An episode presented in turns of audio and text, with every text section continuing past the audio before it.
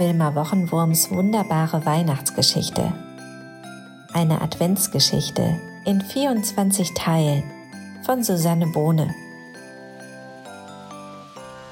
Heute Teil 1. Weit, sehr weit weg von hier lebte eine zottelige, großfüßige und ziemlich riesige Gestalt, mit weißem Fell und kleinen Hörnchen, die den Namen Yeti trug. Flauschig sah der Yeti aus. Seine langen Arme baumelten fast auf dem Boden und aus seinem Mund ragten zwei spitze Zähnchen. Manche nannten den Yeti Schneemensch, weil es dort, wo er zu Hause war, die meiste Zeit schneite sogar im Sommer. Und kalt war es obendrein. Der Schneemensch Yeti mochte den Schnee und die Kälte, denn das, so fand er, gehörte ganz unbedingt zu seinem Zuhause, das Himalaya heißt und in Asien liegt. Himalaya, so spricht man das aus.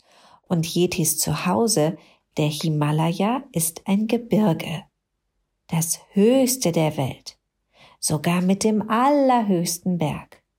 Der heißt Mount Everest.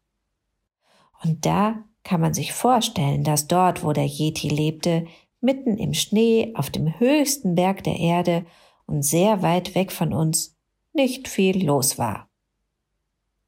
Deswegen stapfte der Yeti Tag ein, Tag aus mit seinen großen Füßen Mutterseelen allein durch die Schneegegend, denn Freunde und Freundinnen hatte der Yeti leider keine.